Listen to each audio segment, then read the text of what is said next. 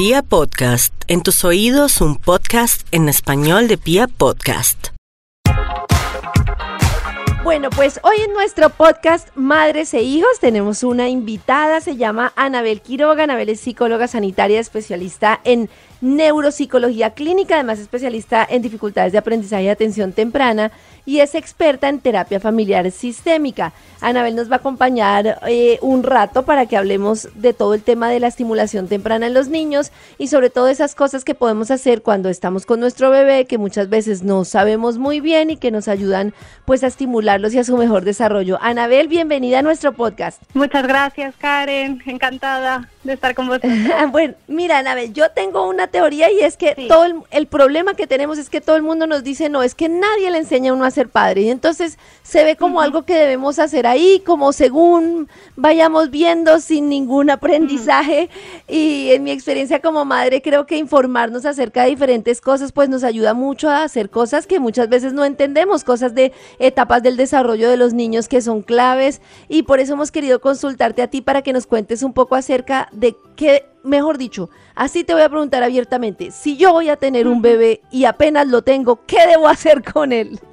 Vale, vale. Yo lo primero que, me gustaría decir es que eh, a mí me gusta mucho destacar a los padres que están haciendo un buen trabajo.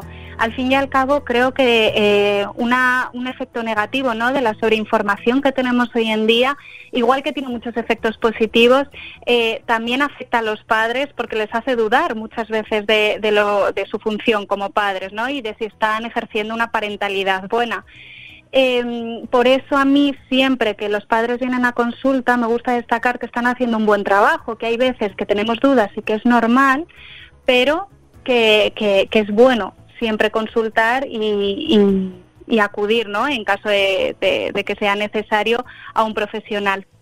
Yo, eh, claro, tienes toda la razón. De hecho, uno muchas veces, perdóname que te interrumpa, deja, deja de hacer y de observar a su bebé y de hacer lo que le lleva al instinto, porque estás tan pendiente de la información de afuera que lo que pierdes es la conexión con el bebé, que es la que más te enseña.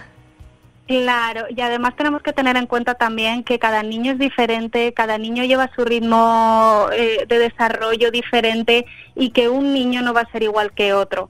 Entonces siempre tenemos que adaptar cualquier tipo de intervención o cualquier estimulación o incluso cualquier trato, ¿no? Eh, a las necesidades de cada niño. Hay una cosa y es que eh, me da a mí la sensación de que muchas veces nosotros no dejamos como fluir las actividades naturales que puede tener un bebé en, el, en el entendimiento de que él en sus mismos movimientos está aprendiendo. Y a veces nos cuesta entender que ahí detrás de cada gateada, de cada movimiento hay un aprendizaje. Mm, efectivamente, sí. Sí, sí, sí, y al final muchas veces, pues eso, con la presión de, de la sociedad o incluso con, con, la cantidad de avances que estamos viviendo estos últimos años, eh, toda esa parte se deja de lado y, como dices, es importante atender, eh, atender a todo esto. Bueno, ¿qué debo hacer yo? ¿Qué puedo hacer yo con mi bebé para conectarnos más, para lograr esa estimulación, para lograr ese aprendizaje de los niños? Vale, yo, yo siempre digo eh, que lo fundamental desde que los bebés nacen es el vínculo. El vínculo que establecen con las figuras de apego, sobre todo en los primeros meses con, con la madre si se va construyendo un buen vínculo, probablemente el desarrollo dejando a un lado patologías, ¿no? Pero eh, dentro de lo que conocemos como desarrollo, entre comillas, normal, em, se, irá mm, siguiendo sus pasos, ¿no? Entonces, yo siempre eh, hago mucho hincapié en trabajar el vínculo. No tanto eh, actividades estimulantes, ¿no? Y además que, que ahora lo veremos, pero todas las actividades que podemos hacer pues para estimulación eh, cognitiva o incluso para estimulación de la psicomotricidad son actividades que se pueden hacer en el entorno cotidiano, ¿no? En el día a día, en casa, eh, en el parque, donde sea. Entonces, yo siempre procuro dejar claro que, que lo fundamental de los niños y lo que primero nos tiene que importar es su desarrollo emocional y, el vínculo que generan con sus figuras de apego. ¿Y cómo construyo yo vínculo con, con, un bebé? Pues, pues desde que nacen, bueno, ya desde el embarazo eh, está comprobado que el vínculo ya se empieza a generar. Al final la mamá pues ya tiene sus expectativas, ¿no? De cómo va a ser el bebé Y, en el momento que nacen, pues eh, en el momento que, le estás dando eh, la lactancia o, incluso el biberón, eh, que le coges en brazos, que, que le consuelas cuando se pone a llorar, ya eso va generando el vínculo, ya va generando la relación madre-hijo o padre-hijo. Y, luego ya, a medida que se van haciendo un poquito más mayores, a medida que van eh, cumpliendo meses, pues ya pueden ir eh, relacionándose y generando pues eh, otras figuras de apego, como pueden ser los abuelos, incluso las profes de la escuela. Depende un poco ¿no? del, entorno en el que se mueva el niño, pero cualquier gesto desde que son bebés ya va a generar lo que decimos, ¿no? esa vinculación con, con el adulto yo recuerdo que cuando las mías estaban muy bebés, existía como una parte de la familia, una parte de los conocidos que me decían, tienes que tener cuidado, si lo alzas cada vez que llora, entonces lo vas a malcriar. Sí. Eso puede, puede ser. Yo creo que ahora, ahora es verdad, yo con muchas mamás lo hablo, eh, y ahora es verdad que esa corriente como que se está dejando un poquito a un lado, ¿no? pero, pero sí que ha habido muchos, muchos, muchos años donde, eh, pues eso, ¿no? Te decían, no le cojas en brazos cuando llore porque le vas a malcriar, o tienes que dejar de dar eh, la lactancia pronto porque si no el niño se va a enganchar mucho al pecho. Y luego con el tiempo se ha ido viendo de que no es así, o sea que al final el niño, si sigue su desarrollo, él es el que te pide pues dejar el pecho, eh, muchas veces dejar el chupete, en la mayoría de los casos, ¿eh? como ya he dicho antes, al final cada niño es un mundo y, sigue su ritmo, ¿no? Y, y, su desarrollo es diferente. Pero, pero bueno, más o menos ya se está dejando atrás toda esa corriente que, que decíamos, porque al final también la maternidad es un momento muy sensible donde pues todas lo pasamos, ¿no? Estamos más sensibles, lo pasamos de, bueno, queremos hacerlo lo mejor que podemos y cuesta porque al final hay muchas opiniones y muchas diferentes opiniones. O sea, si fueran al final todas una, pues bueno, lo tendríamos un poco más fácil, lo seguimos y ya está. Pero hay muchas opiniones muy diferentes y, y como cada niño es un mundo, cada persona adulta también lo es. Entonces, bueno, yo siempre digo que hay que tener mucho, mucho cuidado con, con lo que les decimos a las mamás eh, de niños pequeñitos y bueno y de niños grandes no pero sobre todo las de pues las que tienen niños entre 0 y 2 añitos que son las que normalmente más perdidas están o más sensibles eh, pueden estar. Claro, y que además ahí me parece muy válido reforzar lo que tú dices, que es al final el tema que nos, que nos genera tanto inconveniente es pensar todo el tiempo que lo estamos haciendo mal y como pensar que alguien nos está calificando y que vamos a generar eh, un daño en el niño por seguir nuestro instinto, ¿no? Claro, sí, muchas veces lo hablamos, ¿no? Que al final la madre perfectísima no existe. Cada madre es perfecta para su hijo. Y, y, lo importante es el vínculo. Y si al final la madre pues está dudando eh, sobre cómo lo está haciendo y demás pues probablemente termine afectando en parte al vínculo no porque se va a relacionar con su hijo desde una cierta inseguridad. Y claro. pues eh, al final los padres son las figuras de protección y de seguridad de sus hijos. Entonces ahí sí que tiene que haber un reforzamiento de, de los padres no como figuras tú mencionabas al principio como cosas que uno puede hacer dentro de su entorno, en un parque, en casa, como en, en, en, a partir de qué mes debo empezar yo a hacer y qué tipo de cosas puedo hacer que me ayuden a fortalecer ese vínculo. Vale, pues eh, como, como te decía antes, desde que nacen los niños eh, pues ya se relacionan, son seres dependientes, o sea, un bebé es dependiente total de su madre porque no es capaz de hacer nada por sí mismo. Entonces, desde el momento que nacen e incluso desde el embarazo ya están vinculando emocionalmente con, con la madre, ¿no? Em, luego ya, pues cuando son un poquito más mayores, a lo mejor cumplen eh, mesecitos, pues muchas veces nos hemos encontrado situaciones en el parque, por ejemplo, donde están varios niños jugando y uno le quita la pala de jugar, por ejemplo, o cualquier juguete al otro. Bueno, pues ahí la madre tiene, sí, sí, que nos lo hemos encontrado muchas veces. Bueno, pues ahí la madre lo que tiene que hacer es proteger a su hijo, ¿no? Y a lo mejor decirle al otro niño, oye, fulanito, pues eh, Juanito estaba jugando ahora, pues ahora tenemos que, mm, eh, tienes que esperar a que él termine de jugar, ¿no? Marcarle ahí un poco el límite, porque en función de cómo los padres eh, marquemos los límites a nuestros hijos, ellos van a saber desarrollarlos y van a saber relacionarse ¿no? con, con los otros en un futuro. Pero digamos, tú dices el límite no solo si es el mío el que le quita la pala o le va a pegar con la pala al otro, sino si el otro es el que le quita la pala al mío. Ahí yo, uy, eso es difícil, ¿no? Porque está la madre del niño, estoy yo, está el enredo. ¿Y cómo puedo yo intervenir para que mi hijo se sienta seguro? Pues eh, podemos hacer un poco eso, porque al final el decirle a una a, un niño, eh, oye, espera cinco minutos, espera tres minutos a que éste termine de jugar, pues tampoco es, eh, vamos, no se lo tiene que tomar a mal la madre, me refiero, ¿no? El niño probablemente, porque al final son, son situaciones donde ellos se frustran, porque no me estoy saliendo con lo que yo quiero, ¿no? con la mía.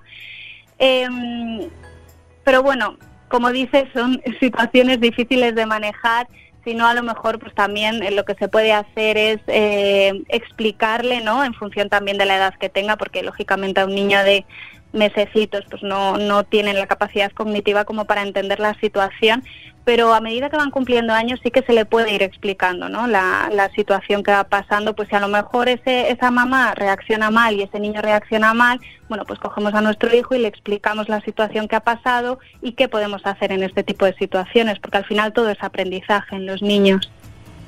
Claro, perfecto, de temas que uno puede tener cuando los niños interactúan con otros niños. Y cuando estoy yo sola en el espacio con los niños, por ejemplo, me gustaría hablar cuando uno empieza, que es un momento muy importante en el, en el diario vivir del niño, que es como el momento del baño, ¿no? Yo recuerdo que era un momento como muy especial de encuentro, eh, se pueden usar, no sé, hay diferentes productos que uno puede usar, una crema hidratante que es muy importante, una crema protectora, entonces uno usa la crema, eh, eh, uno usa la crema que puede ser una Dove Baby, por ejemplo, y entonces uno unta bien la cremita con tiempo, sin estar pensando en otra cosa, les hace un masajito, yo siempre me acuerdo que les hacía el masaje del corazón, entonces era como en el pecho, como hacerles y dibujarles un corazón, luego ese mismo masaje en la espalda, eh, y creo que era un momento que disfrutábamos muchísimo y que a veces estamos de afán y no le dedicamos el tiempo suficiente. En ese momento, digamos, eh, hablan mucho de, de esos masajes que uno le puede hacer a los niños o de ese momento especial del baño. ¿Qué nos recomiendas para que ese momento sea muy agradable? Pues sobre todo eh, estar plenamente con la atención plena eh, en el niño, ¿no? Eh, muchas veces también me he encontrado con mamás que dicen que, pues por ejemplo, que le están dando el pecho al bebé o que les están bañando incluso y que están atendiendo una llamada o que están con el WhatsApp o que están, bueno, que tienen como la atención dividida al baño y a otra cosa. Yo siempre recomiendo que si estamos bañando al niño, ¿no? Que es, como tú dices, Karen, un momento de encuentro, que se focalice toda la atención en eso, ¿no? Y que todos nuestros recursos emocionales, cognitivos, vayan a ese momento. Y, estar juntos y a lo mejor pues se le puede contar un cuento o se le puede, no sé, se le puede contar incluso una historia, ¿no? Familiar o cualquier cosa para que él, eh, pues bueno, se pueda disfrutar, para que él, ella, incluso nosotras, podamos disfrutar de ese momento. Eso que tú dices, Anabel, me parece súper importante porque las madres, como es obvio, y los padres en la vida diaria, en la vida moderna, nos quejamos de tener poco tiempo. Pero me parece a mí que el hecho de estructurar el tiempo para que cuando estemos, así sea poco tiempo, estemos realmente, yo creo que eso ayuda mucho a la conexión con los niños. De hecho, eh, bueno, nosotros, por ejemplo, no estamos muy a favor de las pantallas, entendemos perfectamente que, que hay momentos en los que son eh, necesarias, ¿no? sobre todo en el mundo en el que vivimos, que ya están integradas hasta en los coles aquí en España. Pero eh, sí que eh, tratamos de aconsejar a las familias que en casa lo utilicen cuanto menos mejor. ¿Por qué? Porque va a ser mucho más fructífero y, mucho más em, no, me sale ahora mismo la palabra, ¿no? Pero que va a ser mucho más productivo. Como, eso. como utilizado eh, positivamente, ¿no? Sí, y un momento de juego con los padres, ¿no? O sea, si ah, en vez de ponerles una peli, que yo entiendo que al final es, es necesario, ¿no? Que los padres también tengan sus, sus tiempos, pero en vez de ponerles una peli, por ejemplo, pues es mucho más útil a lo mejor pues pasar esa media horita o esa horita eh, haciendo un juego en familia o como decíamos antes, pues eh, contando alguna historia.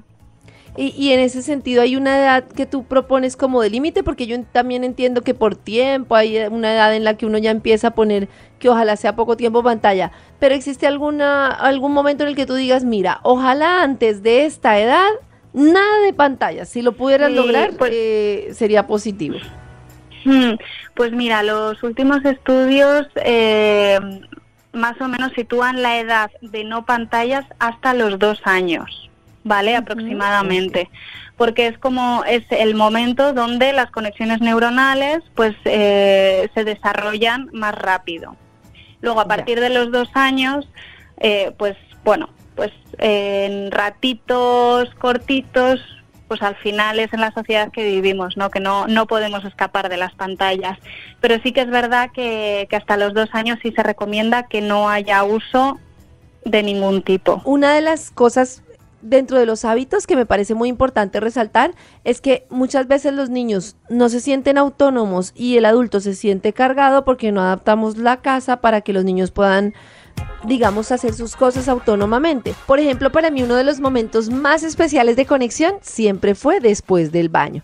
Uno está en una tina en la que se sienta cómoda, que ellos se sientan tranquilos, eh, con un jabón de esos que eh, hacen sentir como relajante, que los hacen sentir mucho mejor. Por ejemplo, yo usaba el Baby Dove para ellas y también lo usaba para todo el cuerpo, para el pelo, las bañaba, les dedicaba todo el tiempo y luego hacíamos el momento del masaje, que es un momento súper importante. Entonces eh, les hacía un corazón en el pecho, que es como que uno les hace una formita del corazón con una crema líquida corporal. Entonces uno les hace la forma del corazón en el pecho y repite esa misma forma, repite esa misma forma. Eh, también hay un masajito en la panza que es como, como si uno fuera, uno baja una mano y cuando baja la mano empata con la otra y empata con la otra y empata con la otra. Y esos masajes hacen que ellos se sientan súper cómodos y generan una conexión con ellos excepcional. Y recuerdo que lo disfrutábamos mucho. No sé si este tipo de actividades ayudan al descubrimiento del mundo a partir de los sentidos. Sí, claro que sí. cualquier actividad sensorial va a ayudar al niño y luego no solo porque principalmente es una actividad sensorial, ¿no? Pero al resto de, procesos cognitivos, como puede ser la atención, como puede ser eh, la percepción, todo eso va a ayudar también. O sea, cualquier actividad y sobre todo haciéndolo de forma conjunta, ¿no? Con la familia, que también puede dar una cierta estructura. Yo siempre digo que es, es importante, sobre todo en los niños un poco más mayores, que tengan cierta flexibilidad, ¿no? Pero también es importante que los niños tengan una estructura y tengan una rutina. y, y, las actividades, pues por ejemplo, como dices, que se puedan hacer en casa, tipo cocinar juntos, planificar una receta o incluso ir a la compra y darles pequeñas responsabilidades, porque luego eso también pues influye en su autoestima, influye en su sentimiento de capacidad, que ellos se vayan poniendo en situaciones de éxito y que se vayan sintiendo capaces de hacer determinadas formas, eh, a medida que se vayan haciendo mayores, pues van a ser o van a sentirse más capaces de, hacer otro tipo de cosas. Entonces es muy importante lo que dices, Karen. Sí. Me parece a mí que con, con toda esta sobreinformación que hubo de la cantidad de cosas que había que hacer con los niños y que estos juguetes didácticos y esto y lo otro, se entendió como que una cosa era la vida del hogar y otra cosa eran los juegos que tenías que dedicarle tiempo. Con lo cual la mamá se encontraba y el papá con que tenía que preparar el almuerzo y aparte tenía que eh, sacar tiempo para jugar con el niño. Entonces es mientras yo hago el almuerzo, tú ves una pantalla y luego nos encontramos en un juego. Y, resulta que si, por ejemplo, tú picas la lechuga mientras yo eh, pico el tomate y tú vas poniendo la mesa, e integrar a los niños a eso me parece que, que, es maravilloso, como los hace sentir, como tú dices, responsables, las rutinas, ¿no? Como, bueno, lávate las manos antes de, de, cocinar y siempre lo haces y eso genera como un sentido de disciplina y de orden en los niños. Incluso de seguridad también. O sea, al final incorporar cualquier tipo de, actividad dentro de la casa em, va a ayudar. Los niños además muchas veces cuando les pides que ayuden a los papás o incluso nosotros cuando les pedimos que nos ayuden en terapia, eh, lo toman como un juego y lo toman como, jolín, me están dando la responsabilidad de, de, llevar el plato a la pila, por ejemplo. ¿no? Y son situaciones que a ellos les permite hacerse capaces de, de, enfrentarse a esa situación. Entonces, es lo que dices, no solo es el juego didáctico o la hora de juego eh, de mesa o lo que sea, sino que si les incorporamos, si les vamos dando eh, actividades extra, ¿no? O incluso dentro de nuestras propias actividades, eh, les vamos dando su responsabilidad, ellos van a ir creciendo, se van a ir desarrollando y van a ir desarrollando todos esos procesos cognitivos aparte de la autonomía y, su desarrollo emocional, ¿no? Eh, y volviendo al tema de la rutina, yo encuentro como un vínculo entre esos días en los que yo misma tengo un desorden en mi cabeza y el niño está irritable. Por ejemplo, tuvimos una semana, en la semana seguimos la rutina, todo estuvo bien. Llega el domingo y yo tengo un, un, evento, tengo el, un cumpleaños de algún familiar y ese cumpleaños es a las 2 de la tarde, entonces pienso que lo más importante es que el niño esté bien arreglado, entonces tardo peinándola y entonces se me saltó la hora del almuerzo, pero creo que es, o sea, desde mi punto de vista estoy como concentrada en llegar al evento, perdí la perspectiva de la rutina del niño, claro, porque no era un día normal, y luego encuentro que el niño la está pasando mal y después yo, ¿cómo manejo esos días que son atípicos? Claro, al final los niños también son seres emocionales, ¿no? Y perciben cualquier emoción del adulto. Pues mira, Karen, yo ahí te diría que, que intentaras dentro de lo posible, ¿no? Estructurar y, por ejemplo, hacerle partícipe a él de sus pequeñas o a ella de sus pequeñas responsabilidades. Pues, por ejemplo, yo te voy a vestir, pero a lo mejor tú te puedes poner los zapatitos, siempre con supervisión, porque probablemente si es la primera vez no lo vaya a hacer bien y necesite nuestra ayuda, ¿no? Pero poco a poco, si se van trabajando todas estas actividades, ¿no? de que los niños colaboren con nosotros, va a llegar un momento de que va a salir de ellos de forma automática y que un día crítico, pues que tienes mucha más prisa o que tienes un evento o lo que sea, probablemente, eh, no quiero decir que no vaya a haber estrés, ¿no? Pero, pero probablemente eh, sea un poquito más light ese estrés, ¿no? Y, y sientas como que, que él o ella te va a ayudar, no que tú vas a tener que estar 100% pendiente de, de, ella, ¿no? Y de vestirla, y de arreglarla, y de ducharla. Claro, también para darle autonomía.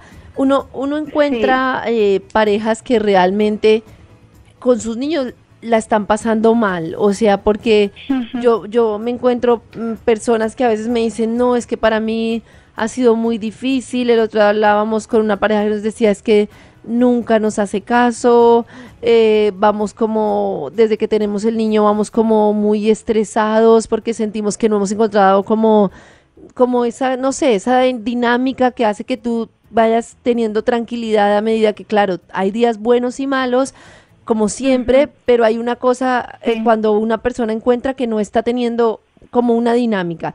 Eh, cuando tú encuentras este tipo de casos de familias, encuentras como algo común, como una explicación que tú puedas decir, mira, es que esto es lo que puede estar fallando? Mm, normalmente, a ver, depende también mucho de cada familia, ¿no? Puede pasar esto en una familia perfectamente funcional y, bueno, yo normalmente lo que sí que me he encontrado es que eh, los niños partimos de la base de que funcionan muchísimo mejor con, con, refuerzos positivos que con castigos, ¿no?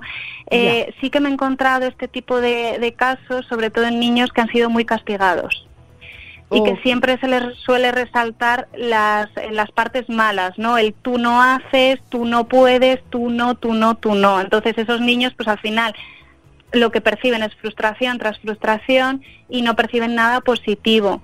Yo siempre les digo que intenten mirar eh, de otra forma a su hijo, ¿no? Que al final los niños necesitan sentirse aprobados, necesitan sentirse queridos, entonces que se pueden poner los límites perfectamente, pero de una forma positiva. Y a lo mejor, eh, pues en vez de decirle no te sientes en la silla porque no sé qué, pues a lo mejor se le puede dar una alternativa oye cariño, pues hoy en vez de sentarnos en la silla nos vamos a sentar en, en el sillón. ¿Vale? Por ejemplo. Ah, Entonces, sí que me sí que me he encontrado con familias un poco de este estilo, ¿no? De que son muy autoritarias, muy muy castigadoras. Eh, dentro de ese ámbito del refuerzo positivo, cómo debo trabajar yo cuando quiero poner un límite. Eh, por ejemplo, es que no es decirle no a todo, ¿no? Cuando en realidad hay un riesgo como que el niño se está acercando a un enchufe que para mí genera un peligro y yo quiero que eh, nunca vaya a poner los dedos ahí o dentro de una puerta. ¿Cómo puedo yo ponerle en ese caso que entienda que ahí si hay un límite sin que implique un castigo? Claro, normalmente el no al ser negación ya como que implica una actitud negativa, ¿no? Yo siempre digo que cuando es eh, un límite inquebrantable, que se, se, puede decir, por ejemplo, para. Si ves que la niña va, va andando, va a poner los dedos en el enchufe, para, cariño, mira, y se le explica, ¿no? Eh, siempre intentando dar como un sentido a ese límite. O sea, al final los niños eh, no es un no porque no, porque también me lo he encontrado en muchas familias, las típicas familias pues que dicen no porque lo digo yo, porque lo dice tu padre o porque lo dice tu madre. No, los niños tienen derecho a saber por qué no. ¿no? Porque, porque eh, ellos en un futuro también se lo tendrán que poner límites a sus hijos o incluso al resto de las personas, ¿no? Eh, entonces yo siempre digo, moverse en, como en el rango más positivo, en el rango más de respeto hacia los niños. De entender que también es que a veces como que se nos dificulta como entender su mundo, ¿no? Pensamos que es un poco como si fuera un animalito de sí, no, ya sé lo que te digo, porque a veces pensamos que eso es como lo más fácil, ¿no? Y de pronto en ese instante es lo más fácil, pero a largo plazo es lo más difícil porque no estoy construyendo un vínculo verdadero. Y, no sé si tú has notado, tú que pues tienes recorridos, digamos, de, de, de, varias edades con la familia, que cuando esos como vínculos no se construyen a cierta edad, pues después cuesta mucho, ¿no? Padres que después dicen a los 12 años, 13 es que quiero conectar y es complicado si no lo has hecho desde el principio. Efectivamente, yo pondría más o menos el límite que luego volvemos a lo mismo, ¿no? Depende de cada niño, depende de cada familia y depende de cada recorrido de cada familia. Pero eh, más o menos a partir de los 10 añitos ya suele costar bastante más. Con lo que decías de que muchas veces consideramos a los niños como animalitos, es verdad, y yo me he encontrado eh, aquí en Madrid, en muchas familias, por ejemplo, que eh, consideran a los niños como pequeños adultos, ¿no? Y se creen que tienen eh, la capacidad que muchas veces tenemos los adultos de regular nuestras emociones o incluso de procesar información y no la tienen. Al final su desarrollo neurológico no es el mismo que el de un adulto, ¿no? Y son esponjitas que poco a poco pues van captando información, pero no pueden llegar al nivel del adulto. Entonces creo que eso también es importante, ¿no? Saber que cuando trabajamos con niños o tratamos con niños que nos pongamos en la piel de que ellos son los niños, no que son que ellos se tengan que poner en nuestra piel de adultos. De hecho, creo que ahí sucede una cosa y es que nosotros no sabemos o nos cuesta un poco entrar en el mundo del niño. Y yo siempre pongo el caso de que creemos que el niño percibe el tiempo como nosotros. Y para el niño, el niño está descubriendo. Entonces, para el niño, vestirse es un descubrimiento, pero nosotros desde la percepción de nuestro tiempo vamos tarde, apúrale, no sé qué, y él no está midiendo el reloj como nosotros, él está haciendo una actividad en la que, que necesita para aprender y para sentirse capaz de hacerlo. Claro, claro, otra de las cosas que yo trabajo mucho con los papás es eh, pues todo este tema de la presión del tiempo, ¿no? Que al final vamos con hora a todos los sitios y eh, que si llegamos tarde, que si tenemos que salir ya de casa y al final es lo que dices, cada niño necesita su tiempo para ir aprendiendo pues todo tipo de estrategias o, cualquier pauta eh, y necesitamos darle ese tiempo porque si no al final no están aprendiendo bien. O sea, necesitamos tener paciencia con ellos. Anabel, pues te agradezco mucho porque nos das recomendaciones fundamentales, yo creo, para, para sentirnos confiados, para sentir que estamos haciendo bien las cosas, pero también para conectar con nuestros niños y entender que esa conexión pues es, es muy importante para, para el futuro de ellos. Quería preguntarte si alguien tiene alguna, quiere contactarte, quiere tener información, quiere algún, alguna forma de contacto contigo o acceder a publicaciones o algo, ¿dónde lo pueden hacer? Pues mira, eh, me pueden escribir un correo si quieres a, a quiroga arroba psicólogospozuelo.es. A quiroga arroba psicólogospozuelo.es. Ese pozuelo con Z, psicólogos Con Z. Punto es. Con Z, perdóname, con Z. Sí. Eh, muy bien. Perfecto, Anabel. Muchas gracias por tu tiempo y gracias por acompañarnos en nuestro podcast. A vosotros, Karen, muchísimas gracias a vosotros. Aprovecho para invitarlos a que visiten una página web en la que tendrán mucha información de importancia para los papás, muchos datos súper importantes que es www.dove.com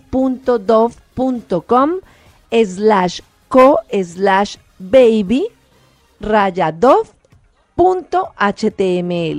Ahí encontrarán una cantidad de información del mundo de los bebés, una cantidad de información sobre los masajes, sobre el cuidado de la piel de los bebés. Entonces los invito a que visiten www.dove.com slash co slash baby-dove.html.